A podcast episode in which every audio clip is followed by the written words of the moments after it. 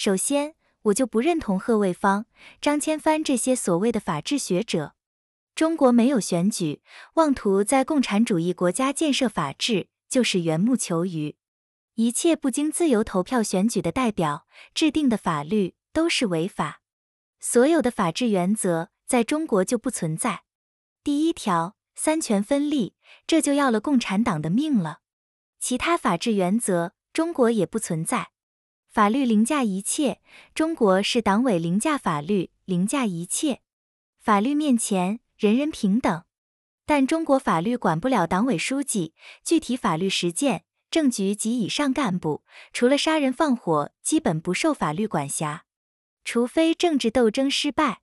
向法律负责，在中国是向党委负责。公平执法，这在中国是大案讲政治。参与决策，在中国是党领导一切。避免任意执法，在中国是政治挂帅。程序和法律透明，在中国是寻衅滋事和非法经营口袋罪和以国家安全为借口的黑箱操作。